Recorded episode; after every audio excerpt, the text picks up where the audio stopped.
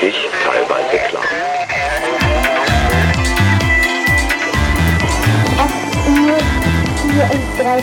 Leben X.0. Wir erklären den digitalen Wandel. Was ist maschinelles Lernen? Das ist die heutige Frage des Leben X.0 Podcasts, ein Erklärpodcast zum digitalen Wandel. Hier ist Tine Nowak und ich bin im Sammlungsdepot in Heusenstamm des Museum für Kommunikation Frankfurts und mir gegenüber sitzt Anne-Marie Bernhard. Hallo. Hallo Tine. Wo genau sitzen wir denn hier, äh, da wo wir gerade sitzen? Also wir sitzen jetzt hier in meinem Büro im Sammlungsdepot. Das ist quasi der Ort, an dem die Objekte beheimatet sind, also die Sammlung von 350.000 Objekten des Museums für Kommunikation Frankfurt. Hier sind die Depoträumlichkeiten, aber auch die Büros derjenigen, die hier in der Sammlung arbeiten. Und ich bin hier für die Archivalien und das Archiv zuständig.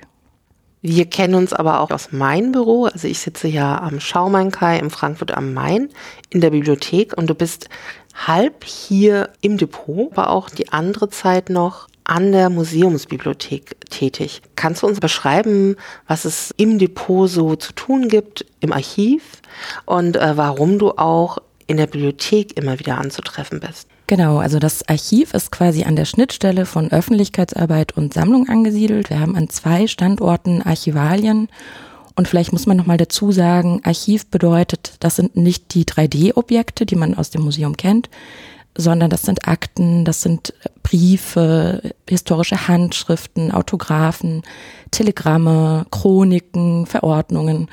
Und so arbeite ich an beiden Standorten und kümmere mich im Prinzip um die Neuordnung und die Zusammenführung des Archivs, um das dann auch dauerhaft zugänglich zu machen, zum Beispiel für Forscherinnen, aber auch für die interne Nutzung. Und um es nicht zu vergessen, obwohl wenn man diesen Podcast schon ab und zu gehört hat, weiß man das natürlich auch. Ähm, natürlich sind hier in Heusenstamm nicht nur die Objekte des Museums für Kommunikation in Frankfurt, sondern auch die technischen Objekte für die Museen in Nürnberg und Berlin. Und ebenso teilt sich auch die Bibliothek auf. Es gibt eine in Frankfurt und in Berlin. Aber wir sind heute genau hier in Heusenstamm. Von den Objekten selber sieht man hier gar nichts. Also wir sind ja hier oben im Erdgeschoss. Hier ist so ein ähm, Bürotrakt. Die Objekte sind alle weggeschlossen. Naja, hier auf der Etage sind ja die Fahrzeuge und das ist immer ein Highlight auch, wenn wir Tag der offenen Tür haben oder freitags gibt es ja auch eine Depotführung hier in Heusenstamm. Und dann hat man hier auf der Ebene die Möglichkeit, die Fahrzeuge, die Kutschen, die Schlitten sich anzuschauen. Die Telefonzellen sind hier oben. Und alles weitere ist dann tatsächlich unten in den Lagern, die für die Öffentlichkeit so nicht unmittelbar sofort zugänglich sind. Und das Thema Machine Learning passt aber vielleicht ganz gut zu den Depoträumen unten, weil in den Depoträumen ist auch die Sammlung von Computer und all dem, was digitale Technik ist, äh, untergeordnet. Ähm, aber da bist du wahrscheinlich wenig zugange. Das ist ja nichts, was dich sozusagen ins vom Archiv aus dorthin bringt. Genau, also das dann nur vermittelt, weil wir beispielsweise auch Handbücher zu diesen ähm, Großrechnern oder zu Objekten aufbewahren. Also alles, was dann wieder ins Schriftliche geht, in die gedruckte Variante, fällt dann wieder so in den Graubereich im Archiv. Aber für die Objekte sind tatsächlich dann die Kustodinnen zuständig dann ähm, machen wir sozusagen vielleicht mal einen kleinen Schwenker zurück auf dem Podcast, weil vielleicht der eine oder die andere, die gerade zuhört oder zuhören, fragt sich, ah, äh, das ist doch ein Erklärpodcast zum digitalen Wandel. Warum höre ich denn jetzt so viel vom Museum und warum höre ich so viel von Archivalien und Depot? Das würde ich kurz erklären. Wir sind ja hier am Museum für Kommunikation und das Museum für Kommunikation guckt natürlich in dem Museum selbst und im Sammlungsdepot in die Vergangenheit, aber es gibt auch ein Dialogprojekt angelagert am Museum für Kommunikation. Das ist das Leben und Lernen X.0 Projekt. Da bin ich auch hauptberuflich tätig. Und in diesem Projekt äh, ist dieser Podcast angedockt. Und da können wir auch äh, in die Gegenwart gucken. Und das haben wir auch gemacht. Und zwar wir uns interessieren uns, wie die Bürgerschaft eigentlich diese Digitalisierung und den digitalen Wandel erlebt. Und letztes Jahr hatten wir deswegen auch gefragt, was sind eigentlich die Begriffe, die schwierig nachzuvollziehen sind. Also die vielleicht immer wieder in Zeitungsartikel erscheinen, die aber vielleicht auch in den Medien, im Fernsehen, sowas wie Arbeit 4.0 oder der Titel der heutigen Episode Machine Learning.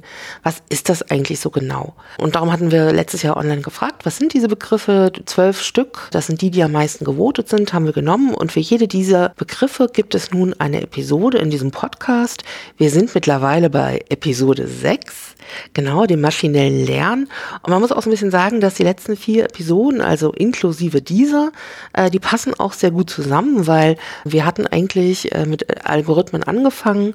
Dann ging es um die künstliche Intelligenz, die nun schon sehr, sehr nah an dem Griff des Machine Learnings ist, bei dem wir ja heute angelangt sind. In der letzten Episode ging es um Big Data, also wenn es sozusagen von all dem sehr, sehr viel gibt, die man mit all diesen Technologien dann bearbeiten kann. Und heute fokussieren wir uns endlich, obwohl es immer mal wieder auch in den letzten Episoden schon genannt wurde, fokussieren wir das maschinelle Lernen. Und Lernen, das ist ja was, was man eigentlich so schon kennt. Also ich, ich glaube, äh, du und ich, wir waren beide in der Schule, wahrscheinlich jeder, der jetzt mhm. zuhört, war in der Schule. Da hat man irgendwie schon mal so gleich ein Bild dazu. Aber wenn ich dich jetzt so fragen würde und ähm, wir werden ja nicht dabei bleiben, dass wir uns selber fragen, sondern wir werden ja einerseits gleich nochmal in die Wikipedia reingucken, was sagt die? Und wir fragen natürlich wie in jeder Episode drei Experten, Expertinnen, äh, die aus ganz unterschiedlichen Blickwinkeln gucken. Aber wenn wir jetzt erstmal bei uns bleiben, wenn dich jetzt mal jemand fragen würde oder wenn du so Machine Learning liest, was ist das so für dich? Also ich, eigentlich ist es ja so ein bisschen Widerspruch, wenn man sagt Maschinen und dann lernt diese Maschine. Man ist es ja eigentlich eher gewohnt, dass Maschinen das machen, was sie können. Also zum Beispiel Taschenrechner, der rechnet oder eine Datenbank bei uns in der Bibliothek, die spuckt Ergebnisse aus, die ich ihr vorher gesagt habe. Und bei Machine Learning habe ich äh, sofort so die Idee, ähm, da ist was quasi Intelligentes dahinter. Die Maschine weiß, äh, lernt und verbessert sich. Das hatten wir ja auch schon bei der künstlichen Intelligenz. So wie wir jetzt bei dem Lernen sind, gab es ja die Intelligenz. Die ist ja so ganz einfach gar nicht messbar. Wir werden sehen, wie viel Lernen bei maschinellen Lernen denn jetzt eigentlich auch übrig bleibt. Und ich würde vorschlagen, dass wir relativ schnell mal in die Wikipedia reingucken. Die Wikipedia nehmen wir, weil es einfach ein Ort ist, in dem mittlerweile viele Leute sich informieren können, so einen allerersten Eindruck sich verschaffen können und dort schauen wir immer in den allerersten Absatz. Der ist tatsächlich bei maschinellen Lernen ziemlich lang. Darum ähm, fokussieren wir uns hier so auch auf den oberen Absatz und den würde ich jetzt mal vorlesen. Maschinelles Lernen. Maschinelles Lernen ist ein Oberbegriff für künstliche Generierung von Wissen aus Erfahrung. Ein künstliches System lernt aus Beispielen und kann diese nach Beendigung der Lernphase verallgemeinern. Dazu bauen Algorithmen beim maschinellen Lernen ein statistisches Modell auf, das auf Trainingsdaten beruht. Das heißt, es werden nicht einfach die Beispiele auswendig gelernt, sondern Muster und Gesetzmäßigkeiten in den Lerndaten erkannt. So kann das System auch unbekannte Daten beurteilen, in Klammer Lerntransfer, oder am Lernen unbekannter Daten scheitern, in Klammer Überanpassung, Englisch Overfitting. Aus dem weiten Spektrum möglicher Anwendungen seien hier genannt automatisierte Diagnoseverfahren, Erkennung von Kreditkartenbetrug, Aktienmarktanalysen, Klassifikation von Nukleotidsequenzen, Sprach- und Texterkennung sowie autonome Systeme. Ich kann dir schon sagen, weil ich habe natürlich die Gespräche mit den Experten und Expertinnen schon geführt. Es geht wenig um Kreditkartenbetrug oder Aktienmarktanalysen, aber Sprach- und Texterkennung ist durchaus auch gleich bei den Expertengesprächen durchaus ein ganz wichtiges Thema beim maschinellen Lernen. Was überrascht dich jetzt am meisten bei diesem kurzen Absatz zum Maschinenlernen? Tatsächlich sind es die Beispiele. Also das mit dem Kreditkartenbetrug war mir zum Beispiel nicht klar. Das Sprach- und Texterkennung ist so ein bisschen der Bereich, der für Archive und Bibliotheken auch das Interessanteste ist, weil man ja mit unglaublich großen Datenmengen und vielen, vielen Texten zu tun hat. Und in dem Bereich habe ich das maschinelle Lernen auch verortet, aber die anderen Beispiele haben mich jetzt doch etwas überrascht. Ich kenne es tatsächlich auch. Und zwar äh, war das insbesondere Bilderkennung etwas, ähm, wo ich immer wieder was mitbekomme, weil ich mich eine Zeit lang damit beschäftigt habe, ähm, was so Inklusion und digitale Medien da an Innovation gerade passiert, gerade auch so in dem Bereich Bilderkennung, auch für nicht sehende Menschen. Mhm. Und da passiert echt super viel. Und gerade, weil ich habe zum Beispiel ein neues Smartphone gekauft und war ganz überrascht, als ich die Kamera angemacht habe, das erste Foto gemacht, sah ich unglaublich gut aus. Und dann äh, ist mir klar gewesen, dass sozusagen meine, meine Handykamera schon so ein ganz smartes Ding ist. Das ist mal ganz lustig, wenn man das sozusagen im realen Leben dann auch schon ja. irgendwo vorfindet. Etwas, über, von dem man ausgeht, dass das sozusagen erst in Zukunft passieren wird. Ja. Ja, auch die ähm, Klassifizierung irgendwie, wenn man in seinen Google-Fotos, glaube ich, guckt, dann wird auch zugeordnet, was sind Personen, was sind Tiere, was ist Landschaft, also dass die Bilderkennung da schon so weit ist, ähm, dass die automatisch Cluster bilden und sagen, welche Bilder gehören in welche Rubrik. Obwohl ich da auch schon öfter gehört habe, dass es halt auch wieder darauf beruht, was gebe ich dem System für Daten, anhand derer das lernen kann, was ist ein Hund. Und ähm, das geht dann auch manchmal schief.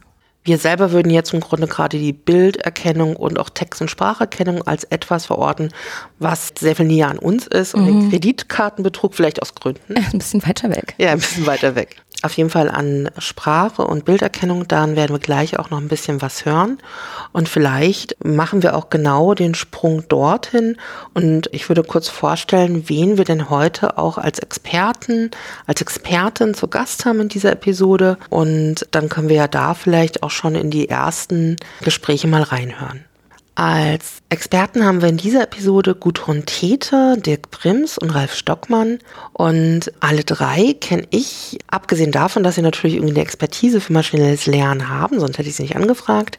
Aber in diesem Fall kenne ich sie auch noch woanders her. Also alle drei sind auch Podcastende oder in der Podcast-Szene unterwegs. Gudrun Täter zum Beispiel hat einen ganz großartigen äh, Mathematik-Podcast, Modellansatz. Dirk Prims podcastet täglich und zwar äh, zu Zahlen, ist der Anerzählt Podcast. Das heißt, jede Episode widmet sich der Episodennummer dieser Episode und Ralf Stockmann äh, ist ein äh, hochbegehrter Podcast-Gast, deswegen aber ganz eng auch der Podcast-Szene verbunden, weil er selber ist für eine Software verantwortlich, mit der man Podcasts aufzeichnet oder bearbeitet. Äh, auch diesen, also auch dieser wird in Ultraschall geschnitten und bearbeitet. Das ist quasi so ein Schnittprogramm, was speziell für Podcast optimiert worden ist. Und wir werden mit Gudrun Täter anfangen, die nicht nur einen Mathematik-Podcast hat, sondern auch selber Mathematikerin ist.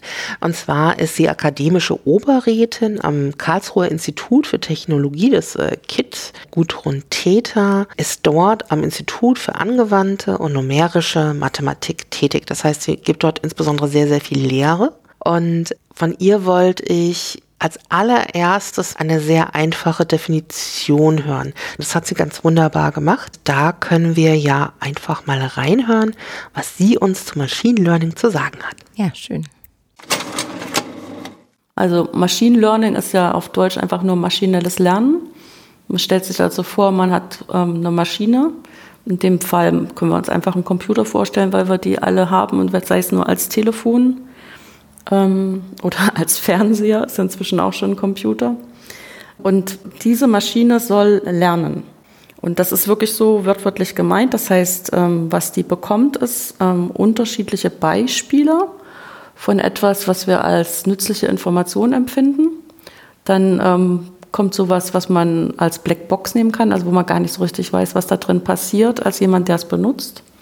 Und rauskommt dann dass die Maschine anschließend ähnliche Probleme ganz selbstständig auch lösen kann.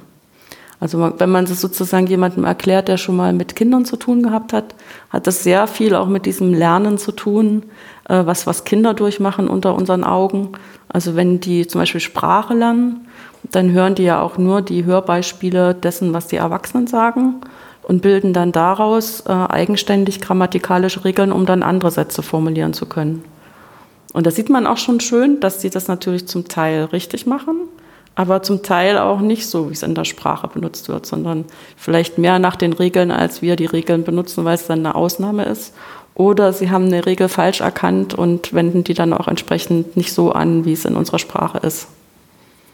Und das passiert bei äh, maschinellen Systemen wahrscheinlich genauso, dass sozusagen genau. ähm, es auch durchaus Sackgassen gibt und die müssen dann sozusagen auch weiter trainiert werden, damit dieses Problem, was diese Maschine löst, sozusagen besser gelöst wird. Ja, ähm, vielleicht an dem Beispiel der Sprache kann man auch sehen, was wir ja dann mit den Kindern machen, ist, wir geben denen eine Rückmeldung. Also wir sagen dann, ähm, das ist aber schön, wie du das formuliert hast, aber das wird in der, also von uns äh, so und so formuliert, das wäre so richtig. Und meistens sagt man es dann auch so, dass die es nochmal wiederholen können, ne? weil die ja zum Teil die Aussprache und zum Teil das Formieren der Sprache lernen. Und ähm, das wäre auch sowas, was man mit so einem Machine Learning-Algorithmus machen kann. Also man kann den losschicken mit den Beispielen und kann ihm anschließend Rückmeldung darüber geben, ob er das, die Beispiele schon richtig gedeutet hat oder noch nicht. Ähm, das würde man dann äh, entweder Lernen mit Feedback äh, nennen oder sogar überwachtes Lernen. Das ist dann noch ein bisschen stärker. Ja, Gudrun Täter hat jetzt ein sehr eingängliches Beispiel gewählt, das des Lernen von Sprachen von Kindern. Ich würde auch noch einen weiteren Einspieler von ihr gleich hinten dran setzen, weil das auch noch sehr nahe an diesem Definieren von Machine Learning ist. Sie hat mich dann auch noch mal erläutert, für was wird denn das eigentlich benutzt Du hast jetzt nach dem konkreten Beispiel gefragt, aber ich fange vielleicht doch erstmal an damit, wofür solche Algorithmen prinzipiell gut sind. Also die sind prinzipiell gut dafür, wenn wir Muster erkennen wollen. Und Muster erkennen äh, kann alles Mögliche bedeuten. Ähm, häufig hat das was damit zu tun, dass wir zu viele Informationen haben, die es uns schwer machen, als Menschen da drin äh, irgendwelchen Sinn zu erkennen. Also das hängt dann auch zum Beispiel damit zusammen, dass wir jetzt ja auch so, was man Big Data nennt, also wo ganz, ganz, ganz viele Daten gesammelt werden. Und das ist so ein Riesenberg, dass man den nicht mal angucken kann, geschweige denn darin Muster erkennen. Und äh, Computer können das aber ganz gut. Und die können das zum Beispiel dazu benutzen, und das ist äh, tatsächlich realistisch inzwischen, äh, gesprochene Sprache zu analysieren und dann entsprechend in eine andere Sprache zu übersetzen. Äh, das ist noch nicht ganz so gut wie Menschen, aber es ist tatsächlich schon recht gut zu dem, wie ich es zuerst gesehen habe, vielleicht vor zehn Jahren, wo man noch gesagt hat, na ja, ob das was wird, wahrscheinlich ist das doch sehr schwierig. Aber das sind wir tatsächlich schon. Es wird auch benutzt, um solche Daten auszuwerten, die was mit Gesundheit und Medizin zu tun haben. Um, da ist es ein bisschen so, dass ähm, also jeder hat ja vielleicht auch schon mal so ein Röntgenbild angeguckt und hat sich erstmal am Kopf gekratzt, was das jetzt wirklich darstellt. Also wenn da nicht gerade ein gebrochener Knochen drauf ist, das erkennt man auch als Laie, wenn es von der richtigen Seite gezeigt wird. Aber viele Sachen kann man eigentlich nur richtig deuten, auch als richtiges Bild, was vor einem ist, wenn man ähm, da drin trainiert ist. Also wenn man als Arzt das schon fünf, sechs Jahre macht, die Bilder immer sieht und weiß, was diese Information bedeutet. Und diese Sachen kann man inzwischen auch schon recht gut im Computer übergeben, dass also auch so diese Fehlerquelle, die darin besteht, dass jemand noch nicht genug Erfahrung hat oder ähm, den falschen Ausschnitt von Krankheiten gesehen hat, ein bisschen unterstützt wird darin, diese Bilder richtig zu deuten. Und ich denke, das sind so zwei Sachen, die tatsächlich was mit Alltag zu tun haben. Weil jeder wird mal krank und jeder geht mal ins Ausland und freut sich, wenn er da Hilfe beim Übersetzen hat. Oder wenn ähm, man Hilfe bekommt, dass gesprochene Sprache in geschriebene Sprache übersetzt wird, weil man selbst nicht hört, aber sehen kann beide Beispiele, ähm, die Gudrun Reta gesagt hat, erstmal in der Definition mit der Sprache des Kindes, aber dann auch äh, schon in solchen Anwendungsbeispielen, haben tatsächlich diese Texterkennung, aber auch das mit den Gesundheitsdaten. Das ist schon irgendwie, ähm, also mir ist schon irgendwie so klar, dass wahrscheinlich so algorithmische Entscheidungen auch im Gesundheitsbereich wichtig sind, aber dieses Beispiel mit diesen Röntgenbildern, das, äh, das wäre jetzt nichts, an was ich gedacht hätte. Ich auch nicht. Zumal es ja trotzdem noch den 1 zu 1 Kontakt mit den Patientinnen braucht. Also es braucht dann doch wieder den Arzt, der das Gespräch führt auf Grundlage der Analyse dieser Bilder. Und das fände ich irgendwie gruselig, wenn das wegfallen würde. Wenn sozusagen die Maschine die Analyse betreiben würde der Bilder, letztendlich dann nur noch jemand die Nachricht übermittelt. Das wird nachher auf jeden Fall auch nochmal kommen, also dass es sozusagen Bereiche und Arbeitsfelder gibt, ähm, wo uns Maschinen und Systeme, die maschinell lernen, sehr gut unterstützen können, wo vielleicht auch dadurch Arbeit wegfallen wird, aber es auch immer wieder Bereiche gibt, wo eine Maschine das immer noch nicht oder auch in nahbarer Zukunft nicht so einfach ersetzen wird können. Das Bild mit dem Kind, war das für dich ein gutes Bild? Du bist ja heute damit eingestiegen, dass du gesagt hast, ja eigentlich findest du ja, dass das Lernen gar nicht nicht so gut zu Maschinen passt, weil Maschinen sollen ja eigentlich das tun oder machen oft das, was du denen erzählst. Wenn man sich die Maschine jetzt wie so ein Kind tatsächlich vorstellt, das nur aus dem lernt, was es quasi durch Erfahrung, mhm. ähm, also das, was es hört, nur daraus sozusagen eigene Schlüsse ziehen kann und sich daraus wieder die eigene Sprache schafft. Mhm. Ist das etwas, was eingängig für dich war? Ich fand das eigentlich schon eingängig, weil sie ja auch von diesem Feedback gesprochen hat irgendwie. Also dass, dass ja dann trotzdem so ein Korrektiv stattfindet, habe ich das jetzt richtig gehört und durch die Wiederholung, also das Lernen stattfindet. Und ich glaube, daran kann sich jeder erinnern, der eine Fremdsprache gelernt hat oder auch irgendwie ein System versucht zu verstehen, dass man durch Wiederholungen und immer wieder abgleichen lernt und Muster erkennt. Ich fühlte mich auch sofort an die letzte Episode erinnert. Äh, da ging es ja um Big Data und zum Beispiel Stefan Bartomay von der Deutschen Digitalen Bibliothek hat darin ja auch sehr schön erklärt, dass selbst die Deutsche Digitale Bibliothek derzeit fast noch gar nicht genug Daten hat, um so wirklich Big Data zu betreiben. Aber dass es im Grunde so viele Daten geben kann, dass äh, ich als Mensch oder du als Archivarin alleine vielleicht da schon überfordert sind, wenn es da kein System gäbe, das all das verschlagwortet, wäre es quasi nicht möglich, damit überhaupt irgendwie zu arbeiten und sinnvolle Dinge darin zu erkennen. Mhm. Und ich meine, das ist, glaube ich, auch die große Chance von diesem Machine Learning, dass man, dass man in der Kombination von intellektueller Arbeit und maschineller Arbeit ähm, ansetzt. Und das wird in Bibliotheken und Archiven ja schon immer auch gemacht.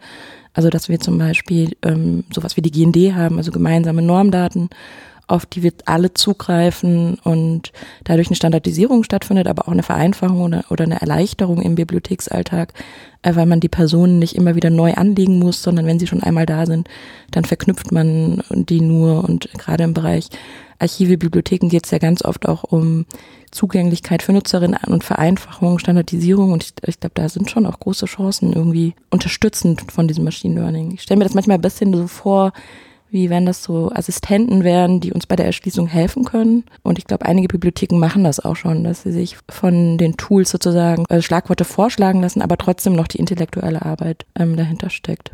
Du hast ja eben schon auch davon gesprochen, dass du dir so vorstellst, als würden diese Daten ähm, verknüpft werden. Und das passt auch ganz gut, wie tatsächlich äh, die Grundlage dessen auch äh, benannt ist. Es sind äh, diese neuronalen Netzen, die ja quasi äh, unseren Gehirn, unseren Denkleistungen zugrunde liegen. Dann hören wir doch vielleicht mal rein, was sie uns zu neuronalen Netzen zu erzählen hat.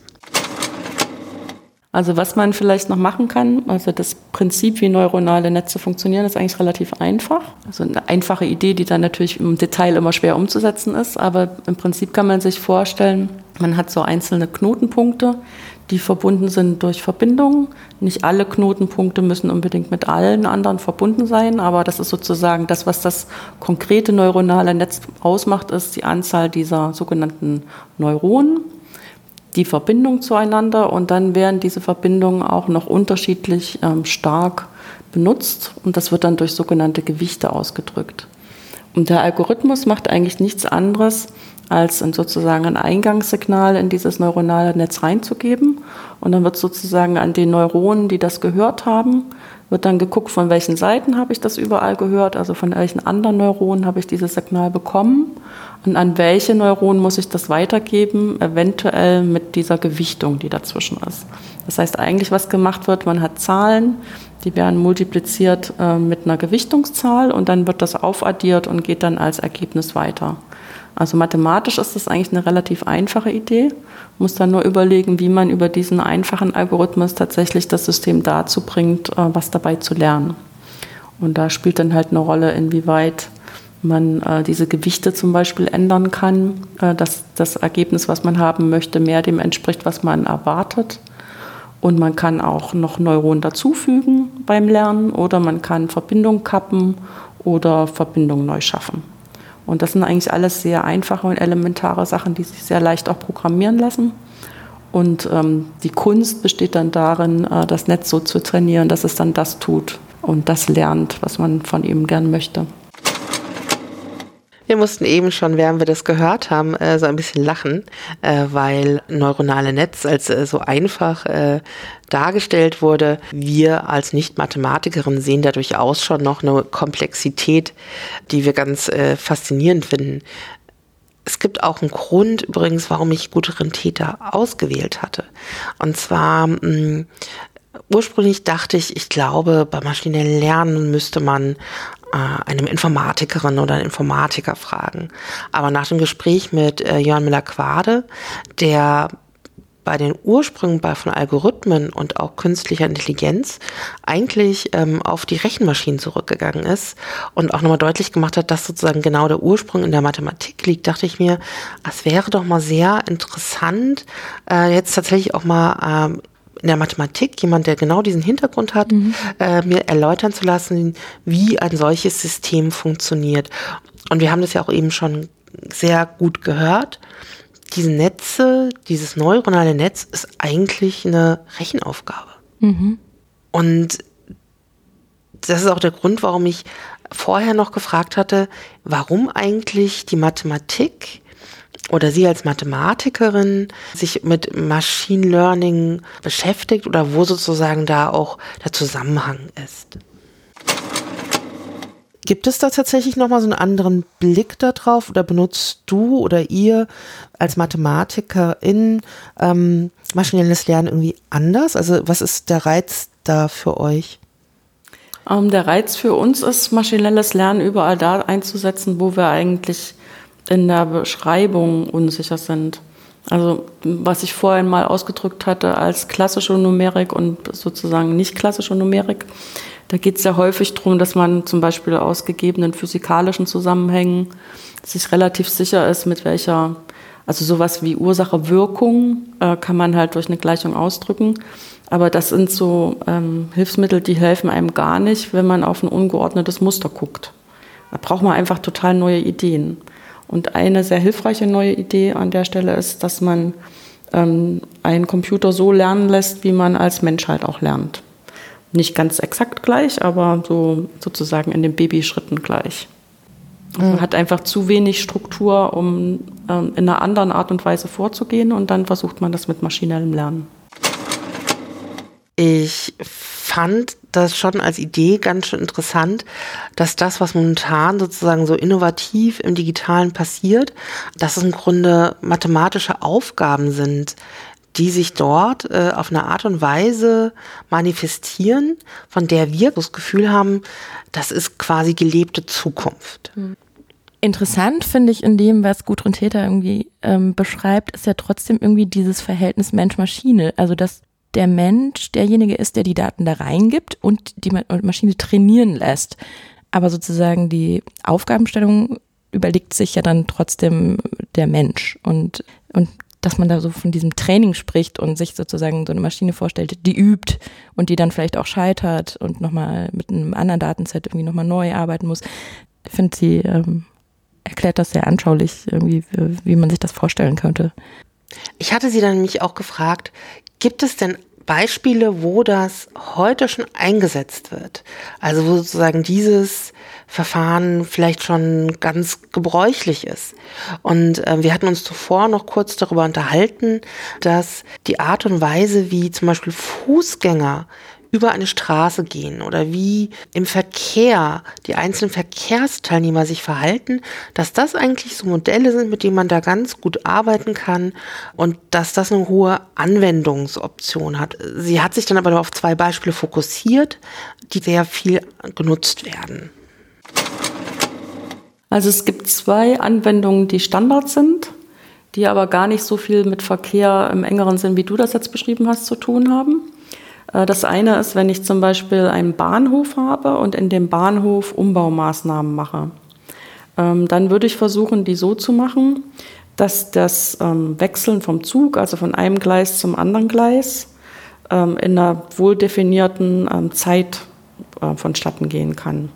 Also einfach als Deutsche Bahn habe ich ja bestimmte Anschlusszüge, wo ich ähm, sozusagen in meinem System berücksichtigen muss. Also typischerweise schafft man das in fünf Minuten von dem Gleis 3 nach Gleis 10 zu gehen, weil halt ähm, erstens die Wege so sind. Das ist sozusagen das kleinste, unwichtigste Detail dabei, weil im Bahnhof ist halt typischerweise das wichtigere Detail. Ähm, alle steigen aus dem ICE aus, stehen sich alle im Weg und trotzdem muss ich das irgendwie in einer bestimmten Zeit auf das andere Gleis schaffen. Und wenn man sich mal so einen Kopfbahnhof vorstellt wie in Frankfurt, ähm, dann hilft das echt tatsächlich, dann nicht noch irgendeine Bude in den Weg zu stellen an der falschen Stelle oder an vielleicht auch mal eine Möglichkeit zu schaffen, dass weiter hinten auch noch Treppen sind, dass man da schon mal das Gleis wechseln kann. Und das wird tatsächlich gemacht, also bevor solche Umbauten gemacht werden, wird vorher simuliert, verbessern die äh, diese Laufzeiten von Gleis zu Gleis oder tun die sogar irgendwas Dummes, was die verlängert. Und die zweite Anwendung, die auch ganz wichtig ist, ist, wenn ich eine Großveranstaltung habe oder wenn ich ein öffentliches Gebäude baue, in dem halt Leute typischerweise zu Fuß unterwegs sind. Äh, da muss ich sicherstellen, wenn ein Notfall passiert, dass die ähm, in einer bestimmten Zeit das verlassen können. Also sprich, wenn ich eine Großveranstaltung mache, muss ich als Veranstalter so eine Simulation machen und muss dann sagen, also wenn ähm, ich in dem Bereich einen Notfall habe, was weiß ich, eine Bombenwarnung oder ich habe einen Einsatz, weil da äh, irgendwelche Leute was Blödes gemacht haben und ich muss da einen Arzt dran bringen, ähm, dann kann ich das in zehn Minuten schaffen, dass das Gelände geräumt ist. Und wenn ich das halt nicht schaffe, dann muss ich überlegen, an welchen Stellen muss ich vielleicht noch Notausgänge schaffen. Und dasselbe auch für neu gebaute öffentliche Gebäude muss ich auch sicherstellen, dass es halt in einer bestimmten Zeit, die halt so typisch gesehen wird für äh, Rauchentwicklung oder ne, äh, dass dann wirklich Fußgänger die Möglichkeit haben, das Haus zu verlassen, auch wenn sie sich gegenseitig im Weg rumlaufen, was da wirklich das Schwierige am Modellieren ist. Super spannend, irgendwie die Anwendungsbeispiele, oder? Hast du damit gerechnet irgendwie? Naja, also ich, ähm, ich hatte ja mich vorher mit ihr über Fußgänger unterhalten. Also ich hatte das so als Beispiel eingebracht, weil bevor ich sie gefragt hatte, sich mit mir über Machine Learning zu unterhalten, habe ich natürlich recherchiert und ich hatte einfach geschaut, was zum Beispiel für Vorlesungen sie gegeben hat. Und hatte in einer Vorlesung von ihr, die ja, da gab es Online-Materialien genau zu so einem Modell, wie Fußgänger über eine Ampel gehen. Mhm. Da dachte ich, ah, super, das muss ich auf jeden Fall im Podcast nachfragen. Und äh, während sozusagen das Beispiel am Bahnhof noch relativ nah daran ist, wie das ist, wenn Fußgänger bei einer Ampel gehen, mhm. ist natürlich dieser Fluchtplan schon so also es ist schon sehr, sehr konkreter Anlass, ja. Also den, äh, und das ist auch etwas, was natürlich äh, hier jedes Gebäude auch braucht. Also und das aber natürlich im Grunde neue Verfahren dafür jetzt auch äh, schon auch schon eingesetzt werden. Eigentlich ist es ja gar nicht so überraschend, aber das ist tatsächlich so, wo man denkt, ah ja klar, also das ist natürlich interessant. Ja. Ich fand es spannend, weil man sich sofort vorstellen konnte, dass das ein Bereich ist, der eine wahnsinnige Erleichterung bringt, wenn man sich überlegt, man ist Veranstaltungsmanagerin und man macht diese Worst-Case-Szenarien in seinem eigenen Kopf und überlegt dann, wie kann ich das Problem lösen.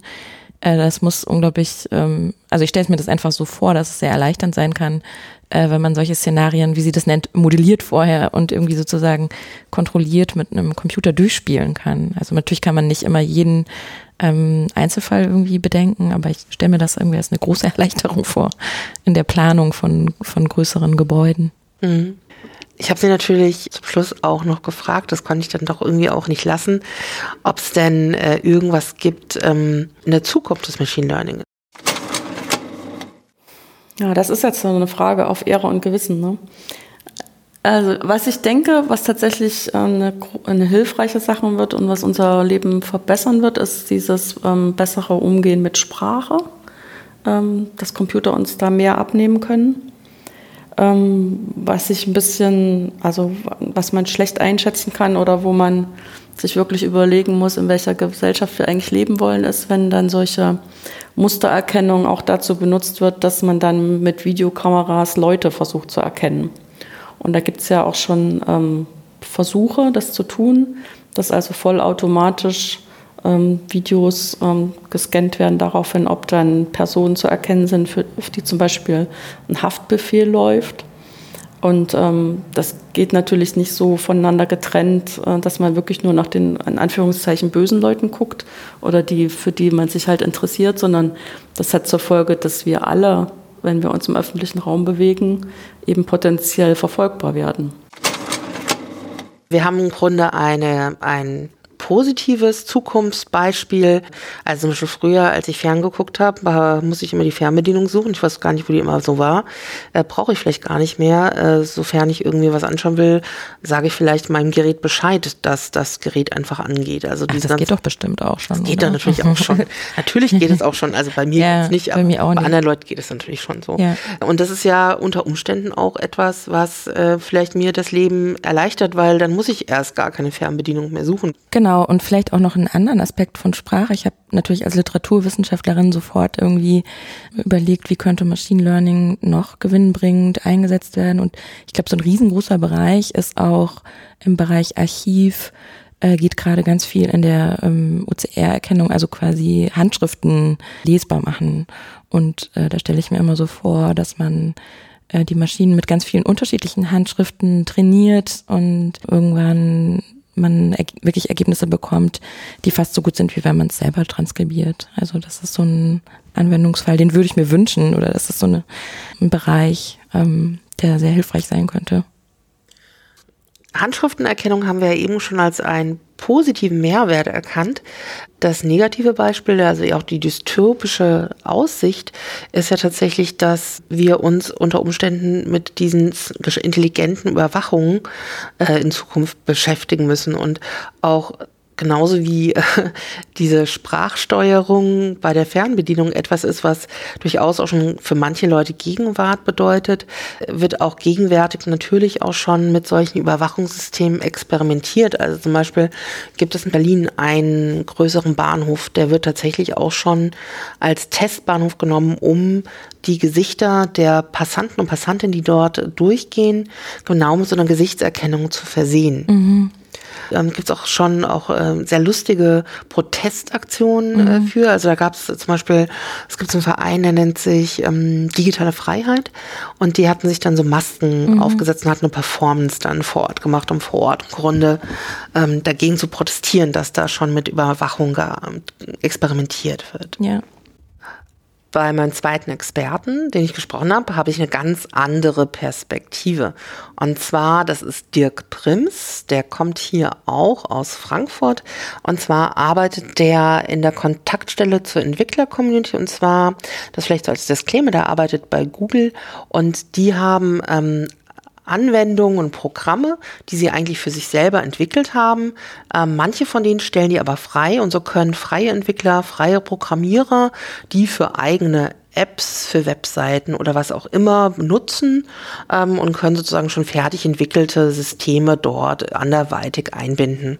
Und genau da ist er tätig. Das heißt, wenn irgendjemand sich dafür interessiert, ähm, ist er die Kontaktstelle oder macht auch so Workshops mit Programmierern und Entwicklern, Entwicklerinnen und hat da natürlich so einen ganz anderen Blick auf das Thema Machine Learning. Zum einen hat mich bei ihm interessiert, ob das Thema Machine Learning genau in dem Bereich überhaupt vorkommt? Also ist man da eigentlich, ist es schon etwas, was oft nachgefragt wird?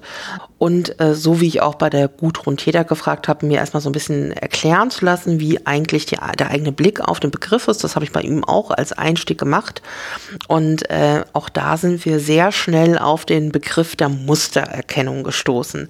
Und hören wir doch mal rein, wie äh, Dirk uns diese Nutzungsweisen des Machine Learnings erläutert.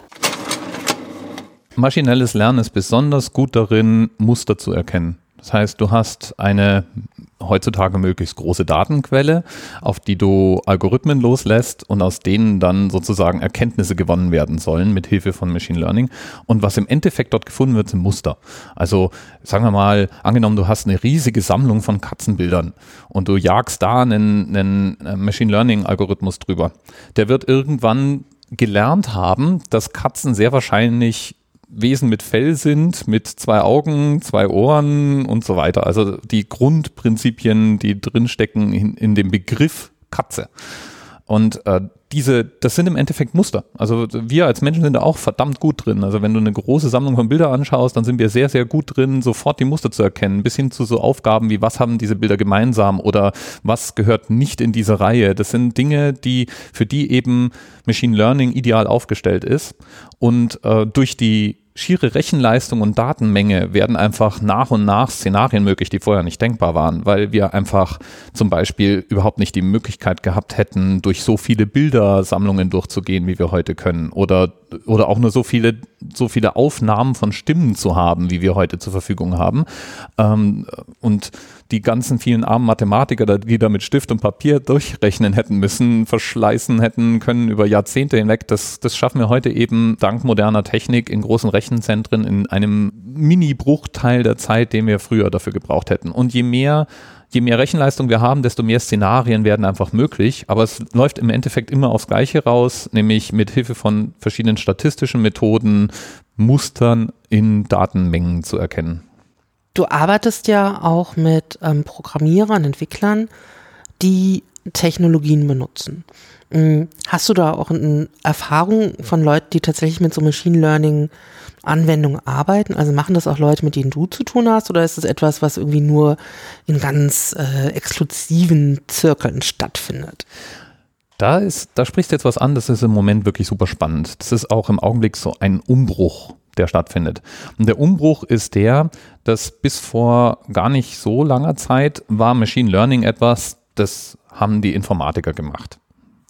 Und ähm, du, wenn du Machine Learning benutzt hast, dann warst du theoretisch auch bereit, dich mal in diese Algorithmen reinzuarbeiten und zu wirklich zu verstehen, was es, was auch statistisch dahinter steht und welche Methoden denn besser geeignet sind für die Art des Problems, auf das du es loslassen möchtest.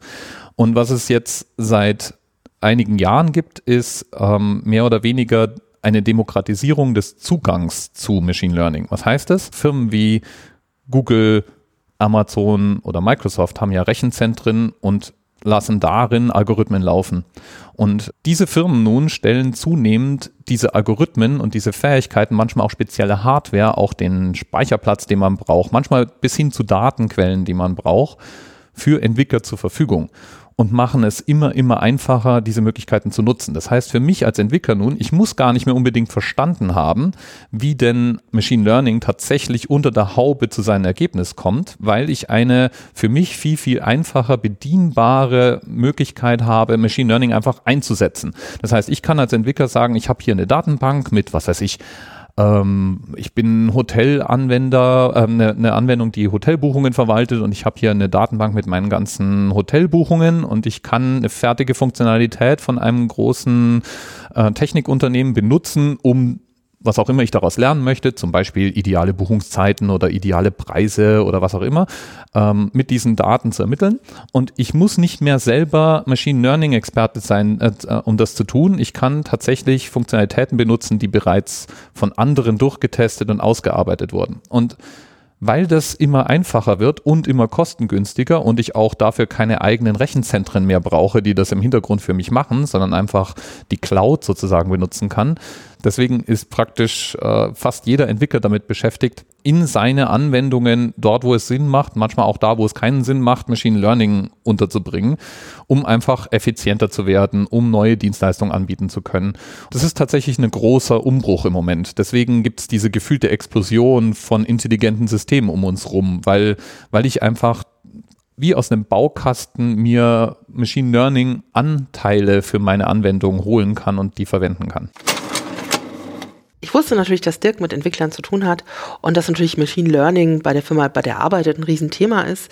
Aber ich hatte tatsächlich gar nicht diese Dimension erwartet, dass da gerade schon äh, auch wirklich äh, so ein Entwicklungsschritt passiert, dass im Grunde Machine Learning äh, so eine Methode ist, die dadurch, dass sie sozusagen gefasst ist, äh, schon durch Anwendung, immer mehr auch von Leuten benutzt werden kann, die vielleicht selber das Thema nicht durchdringen. Das äh, fand ich tatsächlich sehr das hatte ich so nicht erwartet und das war mir auch so komplett neu gewesen. Und vor allem das, was er da beschreibt, als so eine Demokratisierung im Zugang, ist ja eigentlich auch was, was für uns als Kulturinstitutionen irgendwie ganz wichtig ist, dass Sachen nachgenutzt werden und dass nicht alle immer wieder neu anfangen mit Lösungen, sondern beispielsweise jetzt wieder in meinem Bereich Archivbibliotheken, wenn da große DFG-Projekte oder so gemacht werden, ähm, dass das Wissen, was über Machine Learning dann ähm, verwendet wurde, von anderen nachgenutzt werden kann oder geteilt werden kann. Und das scheint ja mit diesen kleineren Tools, von denen er gesprochen hat, auch schon so im Kleinen stattzufinden,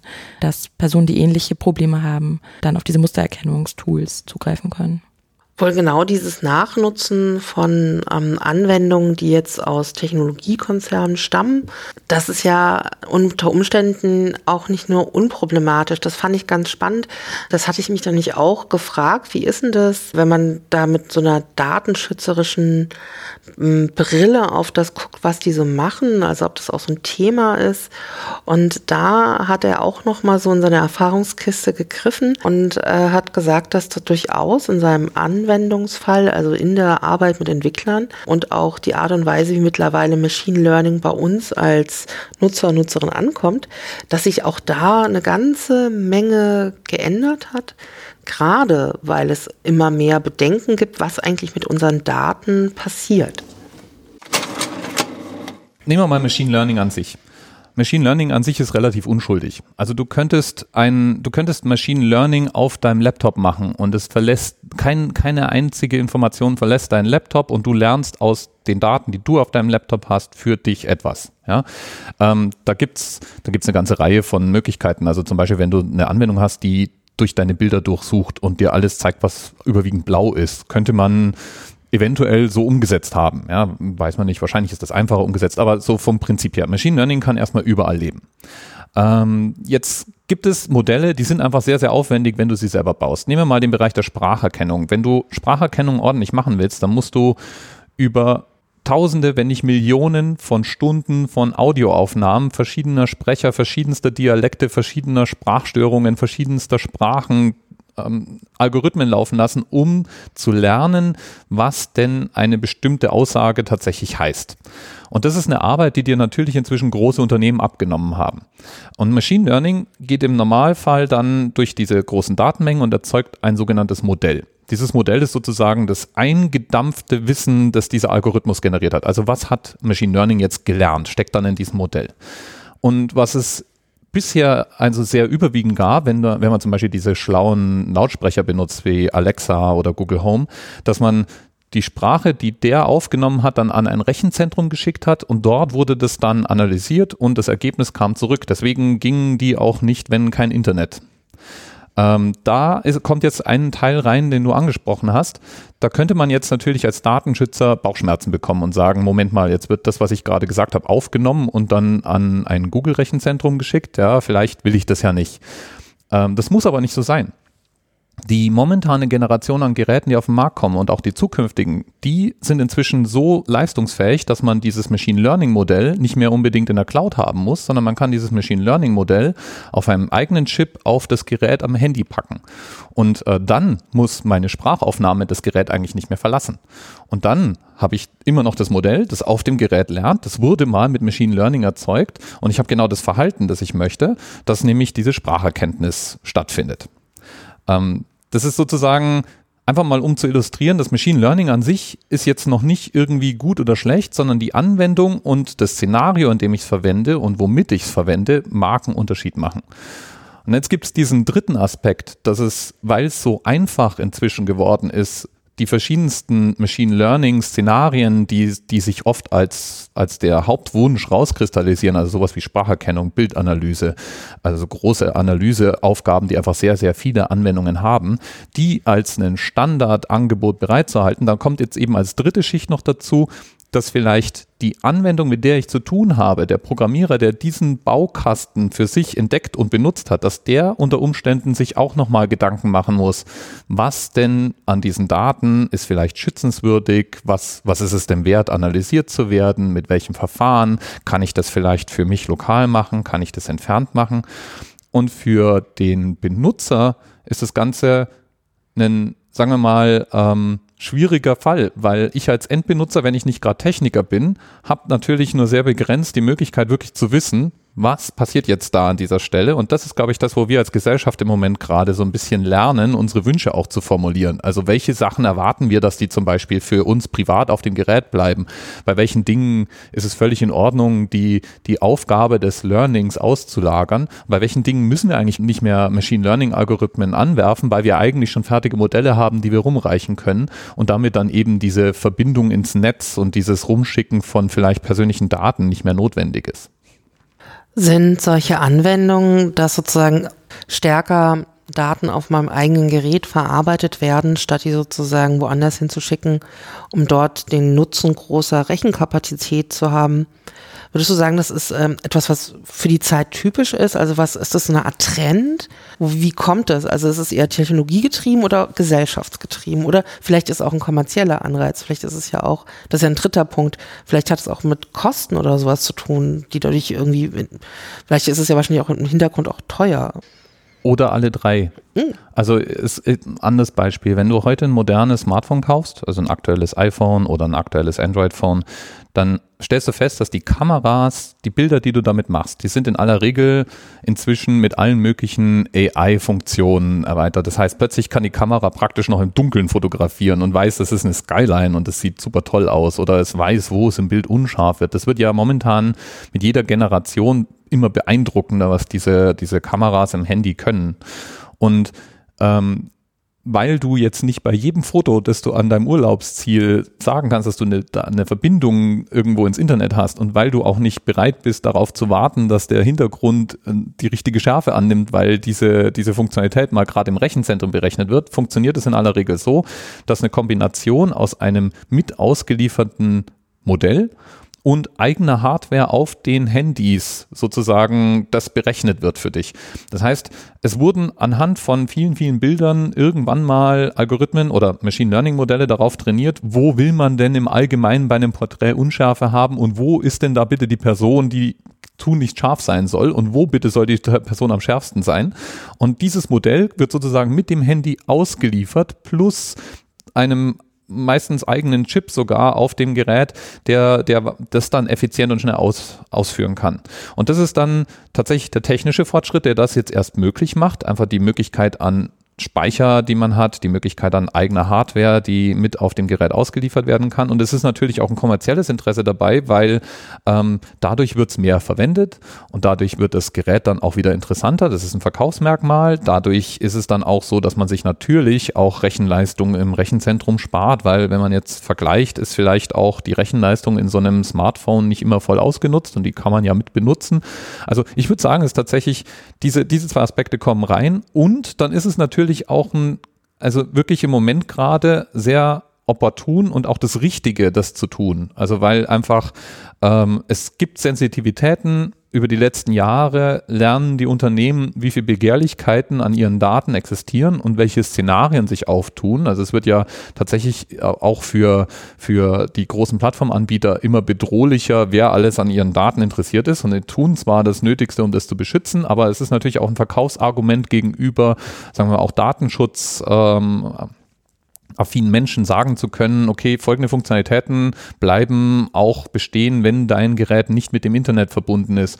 Und ähm, ja, wir versprechen dir und können das auch entsprechend belegen oder was auch immer, dass ähm, Dinge, die früher noch einen, einen, einen Rundgang zum Rechenzentrum gebraucht haben, jetzt bei dir lokal stattfinden. Das ist sicherlich auch noch ein Faktor, der da reinspielt, weil einfach auch ähm, Sicherheitsaspekte immer mehr auch zu einem verkaufstreibenden Argument werden.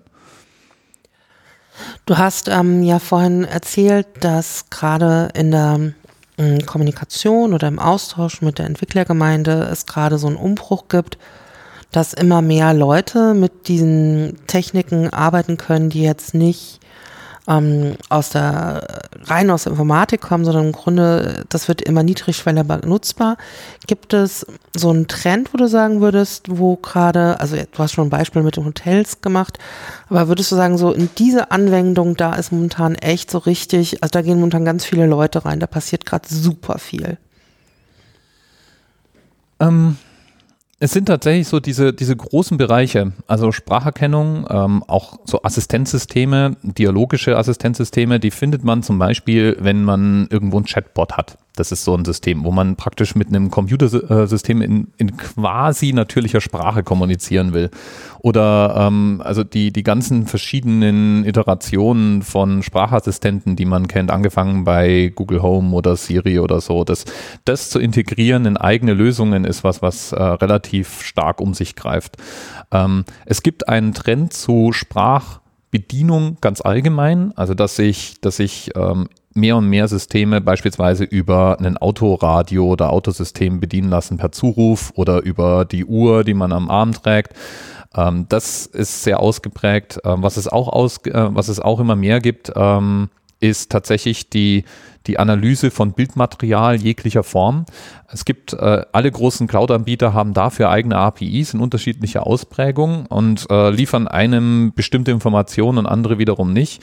Also das ist tatsächlich auch sowas, dass man auf Bildanalyse inzwischen sehr, sehr viel basieren kann und das, äh, um auch an das Thema von vorhin anzuknüpfen, ist natürlich dann auch immer ein interessanter Aspekt, wenn man sich die verschiedenen APIs der verschiedenen Anbieter anschaut, was die einem ermöglichen und was nicht. Also beispielsweise ermöglicht mir so eine Bildanalyse-API das automatische Auswerfen des, äh, des sichtbaren Geschlechts ja, oder eine Wahrscheinlichkeit, dass jemand ein Mann oder eine Frau sein könnte oder nicht. Das ist beispielsweise was, was bei der, bei der Google Bilderkennungs-API nicht nicht geliefert wird. Ähm, solche, solche Dinge sind aber möglich und ähm, viele, viele ähm, Anwendungsprogrammierer nutzen diese APIs, um damit bestimmte Dinge zu machen. Also beispielsweise ähm, zu erkennen, wenn, wenn sich jemand dem Gerät nähert, ähm, dass, dass, dass die App verfügbar wird und sich authentifiziert im einfachsten Fall oder äh, die Bildsammlung zu durchsuchen. Ich habe jetzt, äh, ich bin Hobbyfotograf, ich bin, arbeite meine Bilder in aller Regel sehr exzessiv und ich habe eine Anwendung mir installiert, die per Machine Learning also die kommt mit einem Modell, das weiß, wo wahrscheinlich im Bild der Himmel ist und tauscht den aus für mich. Wenn ich der Meinung bin, der Himmel ist zu blau und hat zu wenig Wolken, dann kann ich das mit einem Klick machen und dieses, dieses, diese Anwendung erkennt sogar, wo der Himmel reflektiert wird und tauscht dort auch. Solche Anwendungsszenarien sehe ich mehr und mehr und an den verschiedensten Stellen. Und das sind tatsächlich so diese großen Blöcke. Also so dieses Bilderkennung, Spracherkennung und vielleicht das Herausfiltern bestimmter Preismischungen oder bestimmter Zahlenwerte in bestimmten Bereichen. Ich habe gesehen, du hast dir, während Dirk Prims geredet hat, auch eine ganze Menge Notizen gemacht. Was sind denn Dinge, die du dir aufgeschrieben hast? Ich musste tatsächlich so ein bisschen für mich sortieren, weil er hatte ja mehrere Aspekte. Der eine Blickwinkel war nochmal das mit dem Datenschutz. Das hatte ich zum Beispiel auch gar nicht so auf dem Schirm. Also ob es einen Unterschied macht, ob ich lokal auf meinem Handy eine Anwendung habe oder ob das Anwendungen sind, die mit dem Internet kommunizieren. Und ich glaube, das, was, was er so ein bisschen im Nebensatz gesagt hat, ähm, dass man den Nutzerinnen das auch jederzeit erklären muss, äh, das wird immer wichtiger. Und auch die Kenntnisse darüber. Also ich weiß nicht, wer sich alles wirklich auskennt, welche App kommuniziert jetzt ähm, und was findet lokal auf dem Handy statt. Oder wie siehst du das? Eigentlich während des ganzen Gesprächs mit Dirk ähm, ist mir etwas passiert, was ich so nicht erwartet hatte. Ich dachte, wenn ich mich über Machine Learning unterhalte, dann äh, werde ich sehr viele Dinge kennenlernen, die mir einen Hinweis darauf geben, wie wir in den nächsten Jahren leben werden. Mhm. Und ich habe aber festgestellt, dass das äh, totaler Quatsch ist, sondern dass das gerade so, ähm, also das ist nicht nur etwas, was einfach von der Bundesregierung gerade gefördert wird, wo ganz viel passieren wird, sondern das passiert halt einfach so im Kleinen schon ganz, ganz viel. Also darum gibt es genau diese vielen Apps und es gibt Fernseher, die ich schon mhm. ähm, ansprechen kann und es gibt natürlich diese ganzen kommerziellen äh, smarten Assistenten, die ich mir in die Wohnung stellen kann. Klar, ähm, aber das ist halt im Grunde am Smartphone. Und das Smartphone ist für mich ja auch immer so mein ständiger Begleiter. Mhm. Eigentlich schon immer stärker auch integriert wird. Ja. Ähm, das hatte ich mir eigentlich nicht so ähm, vor Augen geführt. Und das hätte ich mir denken können, weil ich interessiere mich ja schon so für die Art und Weise, wie wir digital leben. Und ich war dann eigentlich, ähm, ich war sehr überrascht, dass ich überrascht war. Ja. Ich war zum Beispiel auch bei diesen, bei diesem langen Teil über Kameras, was die mittlerweile alles können auf den Handys, ähm, fand ich so ein bisschen schade, dass einem eigentlich auch so viel abgenommen wird. Also, dass man halt weiß ich nicht, wenn ich jetzt ein Skyline-Foto mache, ähm, dann basiert das sozusagen das darauf, wie alle anderen Skyline-Fotos machen können. Aber es kann ja durchaus auch sein, dass ich über Know-how verfüge, fotografisches und ich möchte eine lange Belichtungszeit oder ich möchte, dass es verwackelt ist oder so. Also dass einem, dass so eine gewisse Normierung aber auch stattfindet. Personen möchten Skyline-Bilder grundsätzlich so oder ähm, zum Beispiel diesen Aspekt ähm, mit der Geschlechtererkennung bei Bilderkennung finde ich ganz problematisch irgendwie auch weil darüber ja so eine gewisse Normierung auch stattfindet irgendwie. Gleichzeitig denke ich mir so, wenn es immer einfacher wird, dass ich auf meinem Foto so großartig aussehe, ich einfach den Himmel wechseln kann, wenn mir der normale Himmel nicht reicht, dass wir natürlich auch in so eine, in so eine Welt kommen, wo einfach das, was um uns herum ist, vielleicht gar nicht mehr so ausreicht. Also sozusagen, wir bauen uns die Welt, wie sie uns gefällt. Mhm.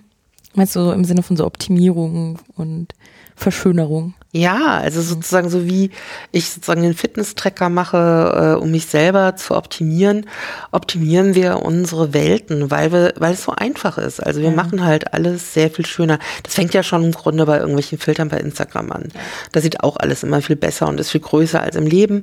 Und äh, eigentlich geht es in, so in den in verschiedenen Anwendungen da so auch äh, weiter durch diese kleinen smarten Helfer, die wir auf unseren Geräten die ganze Zeit mit uns rumtragen. Das, das ist etwas, was mich dann auch so danach noch so ein bisschen beschäftigt hat. Ja.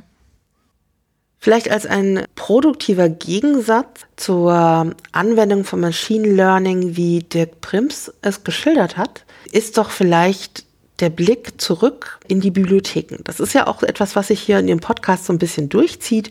Schon in der ersten Episode haben wir mit Barbara Fischer gesprochen. Die hat uns da beim Schlagwort digitale Transformation die Normdaten näher gebracht.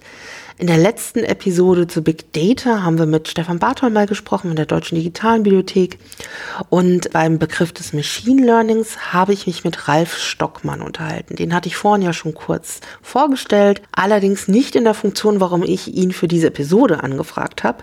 Er ist nämlich auch bei der Staatsbibliothek in Berlin angestellt und dort, und das hat auch so einen ganz schönen Titel, ist der Referatsleiter für Innovationsmanagement an der Stabi. Wie genau sieht es im Bereich Machine Learning aus?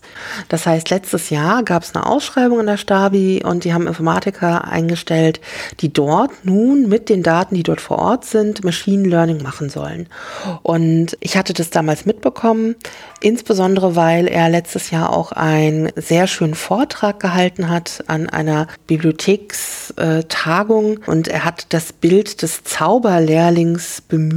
Also im Grunde, der hat gesagt, äh, die Technologie ist nicht dran schuld, sondern die Art und Weise, wie wir sie verwenden. Und es geht eigentlich darum, dass wir lernen, genau diese Methode für Dinge zu nutzen, die uns hilfreich sind. Und das mhm. hatten wir jetzt schon auch immer mal wieder so angerissen.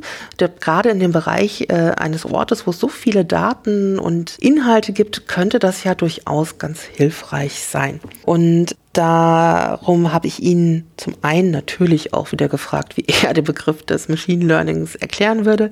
Also wir kriegen jetzt gleich nochmal eine dritte Version zu hören. Das ist ja auch vielleicht mal ganz interessant, mhm. wie unterschiedlich das ja auch immer von den verschiedenen Personen gedeutet wird. Und das ähm, wird er auch noch ein bisschen ausführen. Das ist jetzt ein längeres Stück. Er erklärt mich dann auch noch, inwiefern dann dieses Machine Learning durchaus auch für Bibliotheken sinnvoll ist.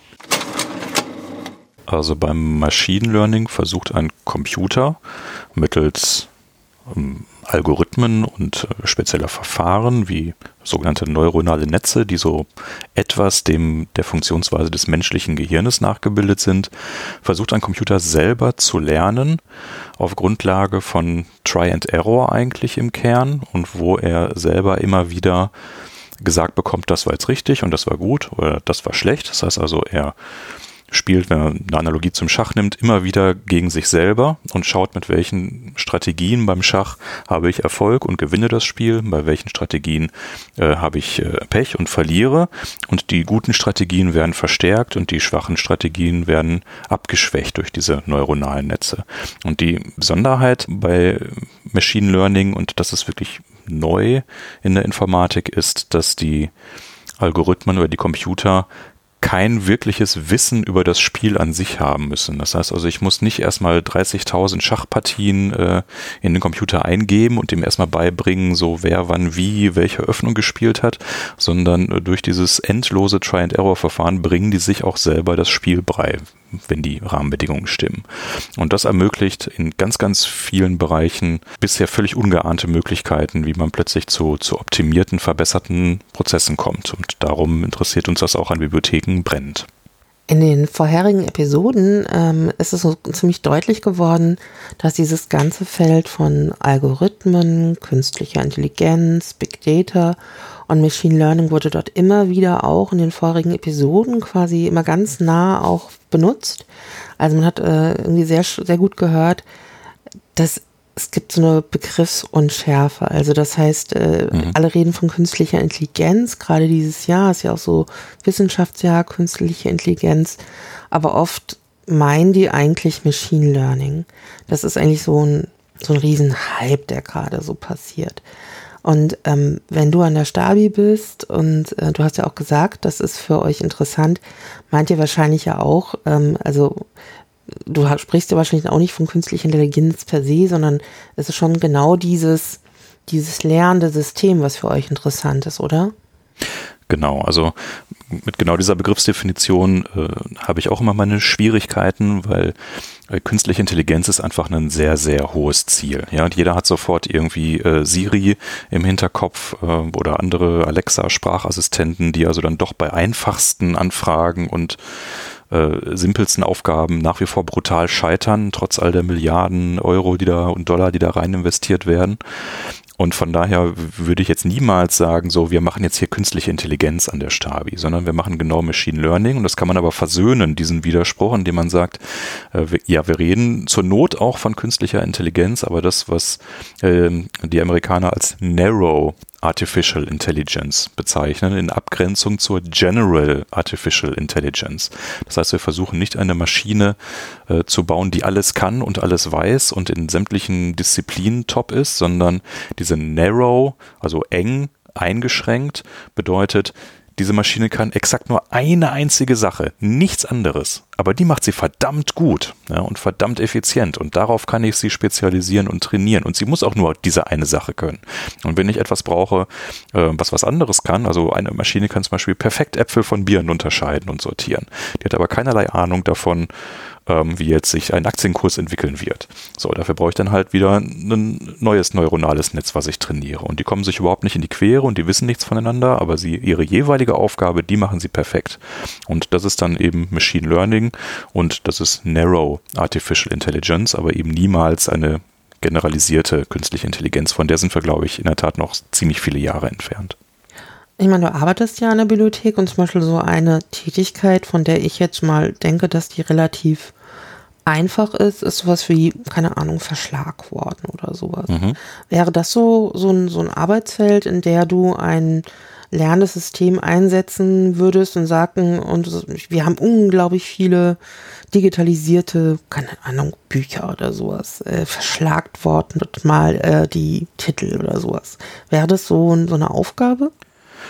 Absolut. Also genau mit so etwas experimentieren wir gerade. Grundsätzlich haben Bibliotheken ja so zwei Kernaufgaben. Das eine ist eben Bereitstellung und Erschließung von Werken und das andere ist dann Beratung vor Ort oder am Telefon oder per E-Mail oder wie auch immer.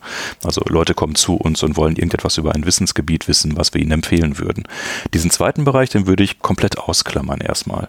Ja, also bis die Maschinen dort äh, echte Bibliothekarinnen und Bibliothekare ersetzen können, da bin ich nämlich durchaus sehr im Bereich von, von General Artificial Intelligence unterwegs. Aber den ersten Bereich, Verschlagwortung und Erschließung von Werken, was steht da eigentlich drin?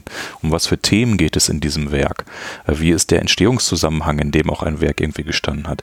Da kann ich sehr wohl äh, schon hier und heute im Jahr 2019 Algorithmen äh, mitverwenden und genau das machen wir jetzt auch in einem unserer Forschungsprojekte. Wir haben also 160.000 digitalisierte Werke, die sind alle gemeinfrei, das heißt also 70 Jahre nach Tod des äh, Autors kann ich die frei ins Netz stellen. Genau das machen wir auch.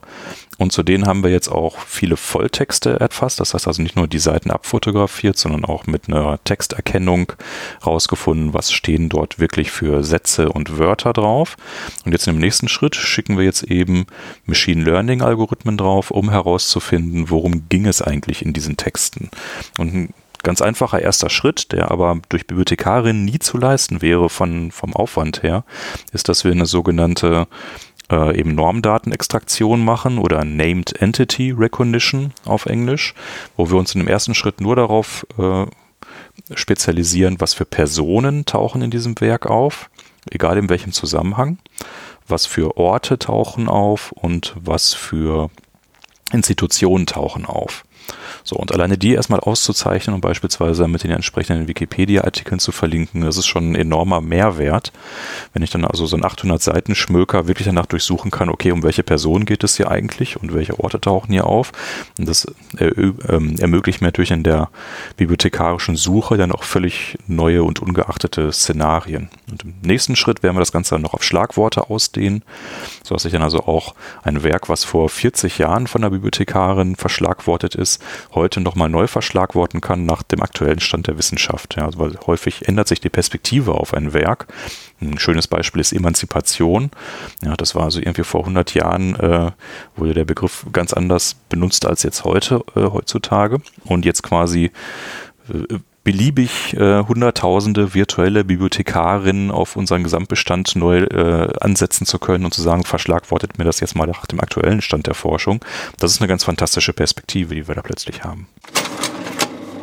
Jetzt äh, hat Ralf Stockmann aus einem ganz anderen Ort auf äh, die Möglichkeiten von Machine Learning geblickt. Und es hört sich auch ganz anders an als zum Beispiel Dirk oder auch äh, Gudrun. Gudrun, die äh, als Mathematikerin Grunde diese Anwendung doch sehr stark in so Modellen sieht. Dirk, der stark auch auf so aktuelle Anwendungen und Einsatzszenarien guckt. Und jetzt ist es aber tatsächlich so, was macht das quasi mit unserem Wissen, wenn wir das jetzt vielleicht ganz anders verschlagworten mhm. und strukturieren können? Du bist ja selber als Archivarin und in der Bibliothek tätig. Ist das etwas, äh, mit dem du dich schon irgendwie hier beschäftigst oder beschäftigt hast in dem Feld, in dem du arbeitest? Im Prinzip ja, also natürlich nicht mit maschinellen Verfahren, sondern wir machen das intellektuell. Aber bei der Erfassung zum Beispiel von Büchern unterscheidet man ja auch immer zwischen formale Erschließung wäre sowas wie, ich nehme den Titel auf, den Verlagsort, den Autor und die inhaltliche Erschließung wäre, was steht in dem Werk drin. Und da arbeiten Bibliotheken immer schon vernetzt, das, was ich vorhin schon erzählt hatte, mit gemeinsamen Normdaten, so dass man auch Schlagwörter übernehmen kann von anderen. Und was er jetzt beschreibt, ist ja, dass es aber schon Publikationen gibt, die man digitalisiert hat, wo es Volltexte gibt, die man durchsuchbar machen kann über Volltextsuche und dann sagen kann, in dem Werk geht es da und da drum. Und das ist natürlich einerseits eine wahnsinnige Chance, birgt aber auch Risiken bei der Verschlagwortung. Also kann man sich auch vorstellen, dass, dass es Werke gibt, die einfacher zu verschlagworten sind, vielleicht naturwissenschaftliche Werke, aber zum Beispiel jetzt stell dir vor, irgendwie ein Lyrikband, der besonders humoristisch ist oder mit vielen Allegorien oder Metaphern. Ähm, da kann ich mir vorstellen, dass es noch ein bisschen schwieriger ist, die Modelle so zu trainieren, dass die erkennen, aha, da geht's jetzt um Humor ich könnte mir auch vorstellen, dass allein äh, bei der Bearbeitung der Schlagworte, er hat jetzt das Beispiel der Emanzipation genommen, also dass er allein bei einem, einem Schlagwort wie diesen, dass ja vielleicht auch schon ganz äh, wichtig ist, wie man das System trainiert. Was wählt man denn da quasi als Information vorab aus? Ja ähm, wie man den Algorithmus trainiert, der dort lernen soll. Und unter Umständen macht es auch einen Unterschied, wer, also was ist ich, äh, wird eine Informatikerin oder ein Informatiker die Daten auswählen. Vielleicht werden da schon unterschiedliche Setzungen gemacht. Ich glaube, da ist dieses Wechselspiel zwischen so einer fachlichen Ebene und der technischen Ebene ganz wichtig. Also dass auch ähm, in der Inhaltserschließung ähm, ja auch Personen sind, die das studiert haben. Also das, da gibt es oft auch irgendwie fachliche Diskussionen und dass man im Laufe der Zeit merkt, ah, gewisse Schlagworte ähm, würde man so heute gar nicht mehr setzen, beispielsweise im kolonialen Bereich oder so. Ne? Das ist ein ganz gutes Beispiel, ähm, wo, wo man ähm, als Bibliothekarin oder als schlagwortende Person äh, dann mit historischen Abstand die Begriffe einfach korrigieren muss und überdenken muss. Und ich glaube, es braucht dann immer dieses Zwischenspiel von intellektueller Leistung und technischer Leistung. Anders kann ich es mir irgendwie nicht vorstellen, dass es so vollautomatisierte Verschlagwortung irgendwann geben wird und jegliche Inventarisierungsarbeit und Katalogisierungsarbeit wegfällt.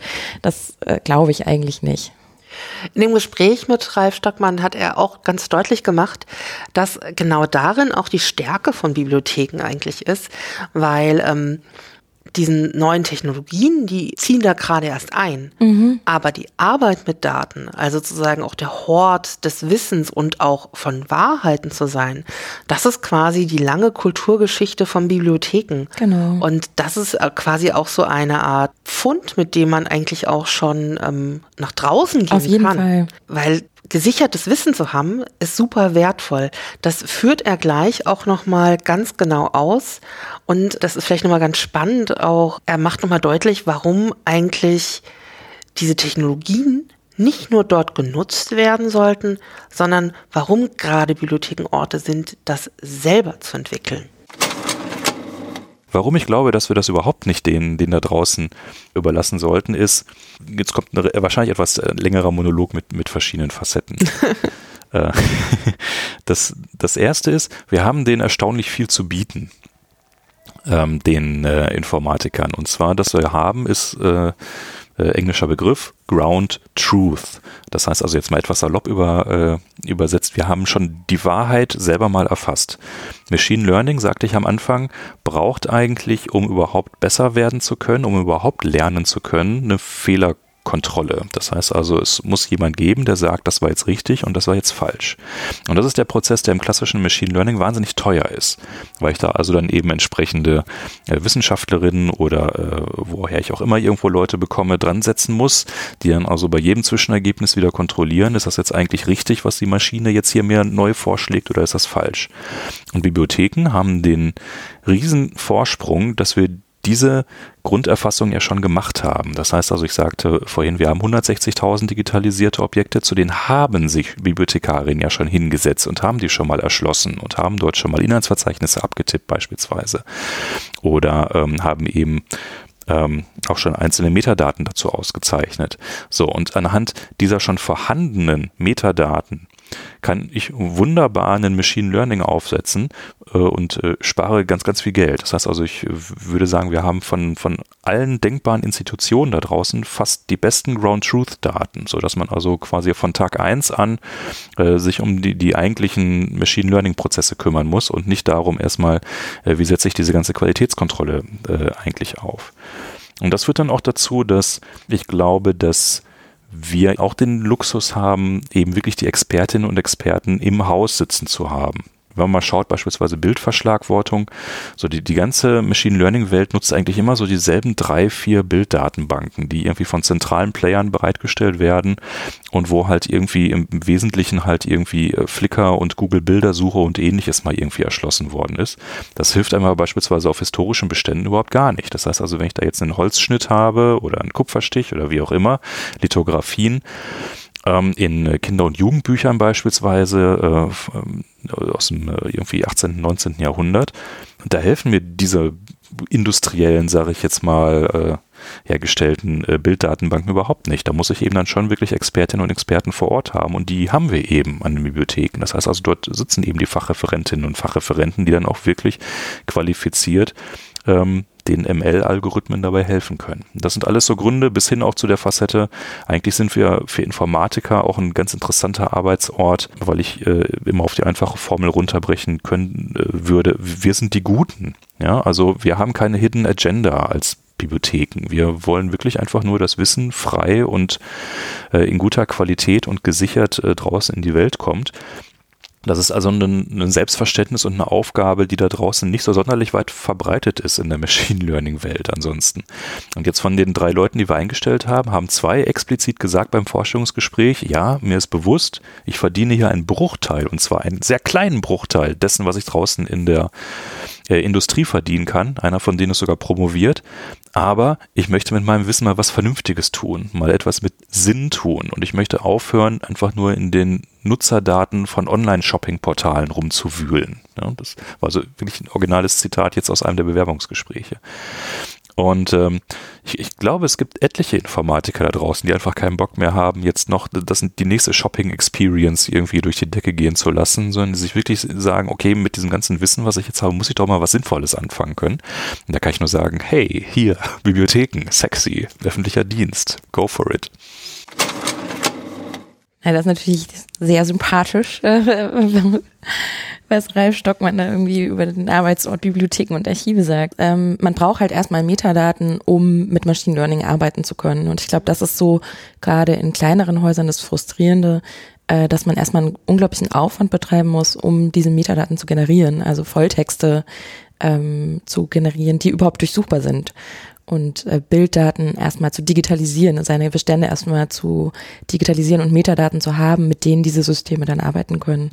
Also es bedarf immer noch eines Vorschrittes, bevor man diesen ganzen tollen neuen Technologien äh, das Machine Learning nutzen kann. Ich glaube, das ist auch der Grund, warum zum Beispiel Bibliotheken auch da einfach mal schon mal einen Schritt weiter sind. Mhm. Also ich meine, das hatte ich ja vorhin schon eingeführt, dass es immer mal wieder so als äh, Thema so auftaucht, wie sich jetzt digitale Innovation auch gerade im Bereich der Bibliotheken, ähm, also dass ich da immer Beispiele wähle, weil die einfach so nah an uns als Museum, als Kulturinstitution sind. Aber bis jetzt habe ich zum Beispiel noch kein Museum gewählt da mit mhm. Beispielen sichtbar zu werden.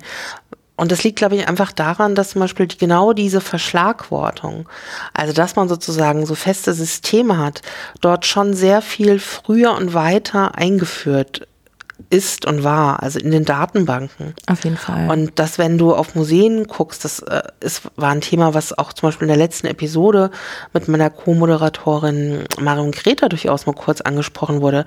Also äh, Museen haben einfach ähm, je nachdem, ob ich beim Bund bin, beim Land bin, in der Stadt bin, wer das fördert, äh, seit wann man eine Online-Datenbank hat, äh, unter Umständen komplett andere Schlagwortnutzung und Fall. Tradition.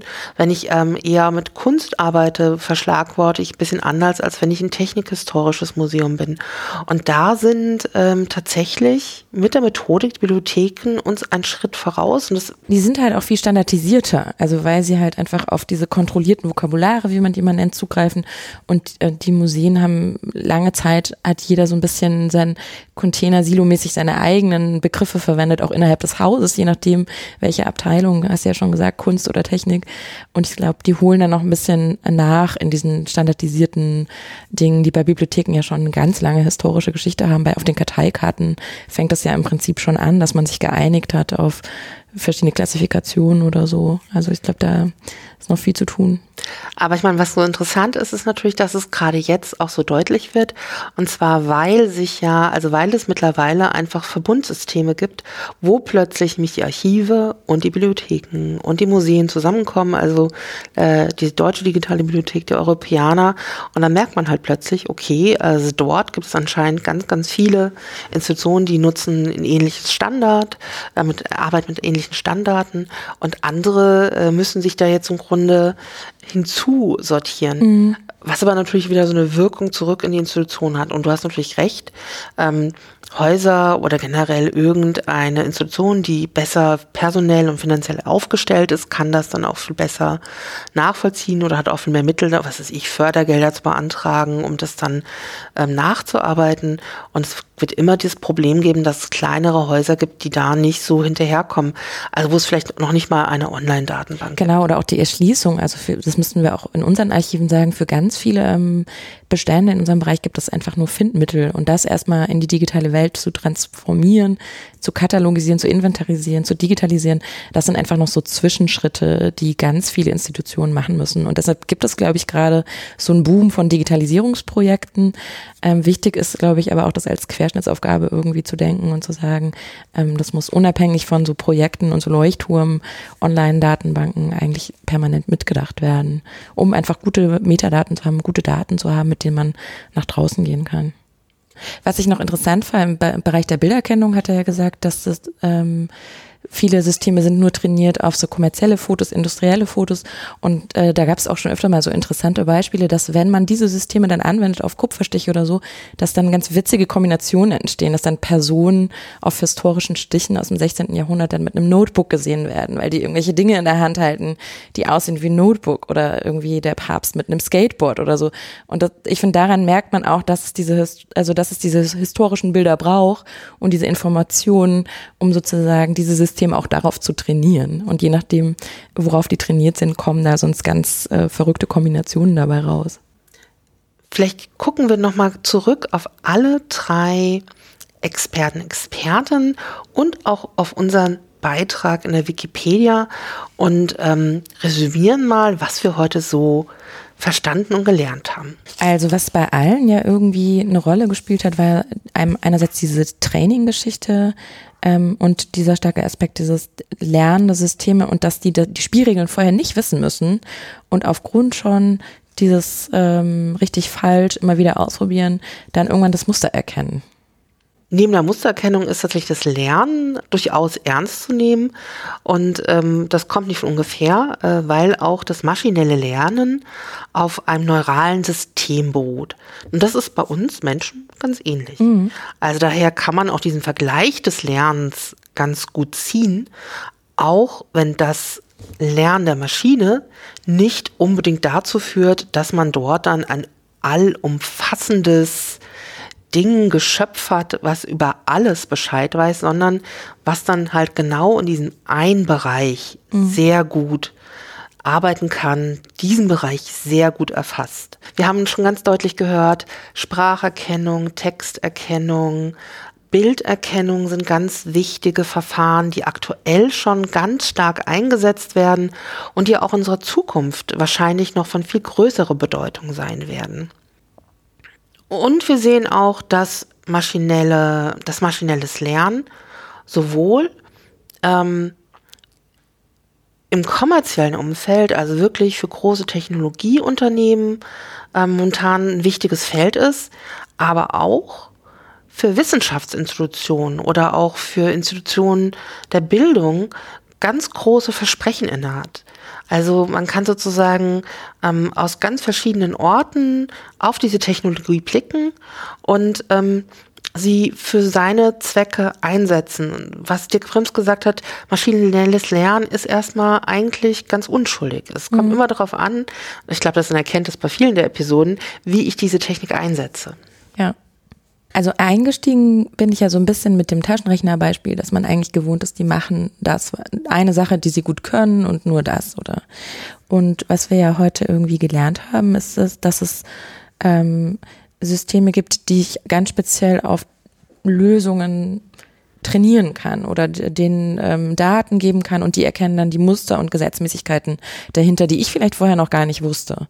Ähm, das finde ich, finde das sehr spannend, wie bei dem maschinellen Lernen eigentlich das Thema Big Data, ähm, künstliche Intelligenz und Maschine zusammenkommt. Mit der Episode zu maschinellen Lernen ähm, beenden wir auch im Grunde so eine kleine Einheit äh, mit Algorithmen, künstliche Intelligenz, Big Data und maschinellen Lernen sind Begriffe erläutert worden, die eine Nähe zueinander haben.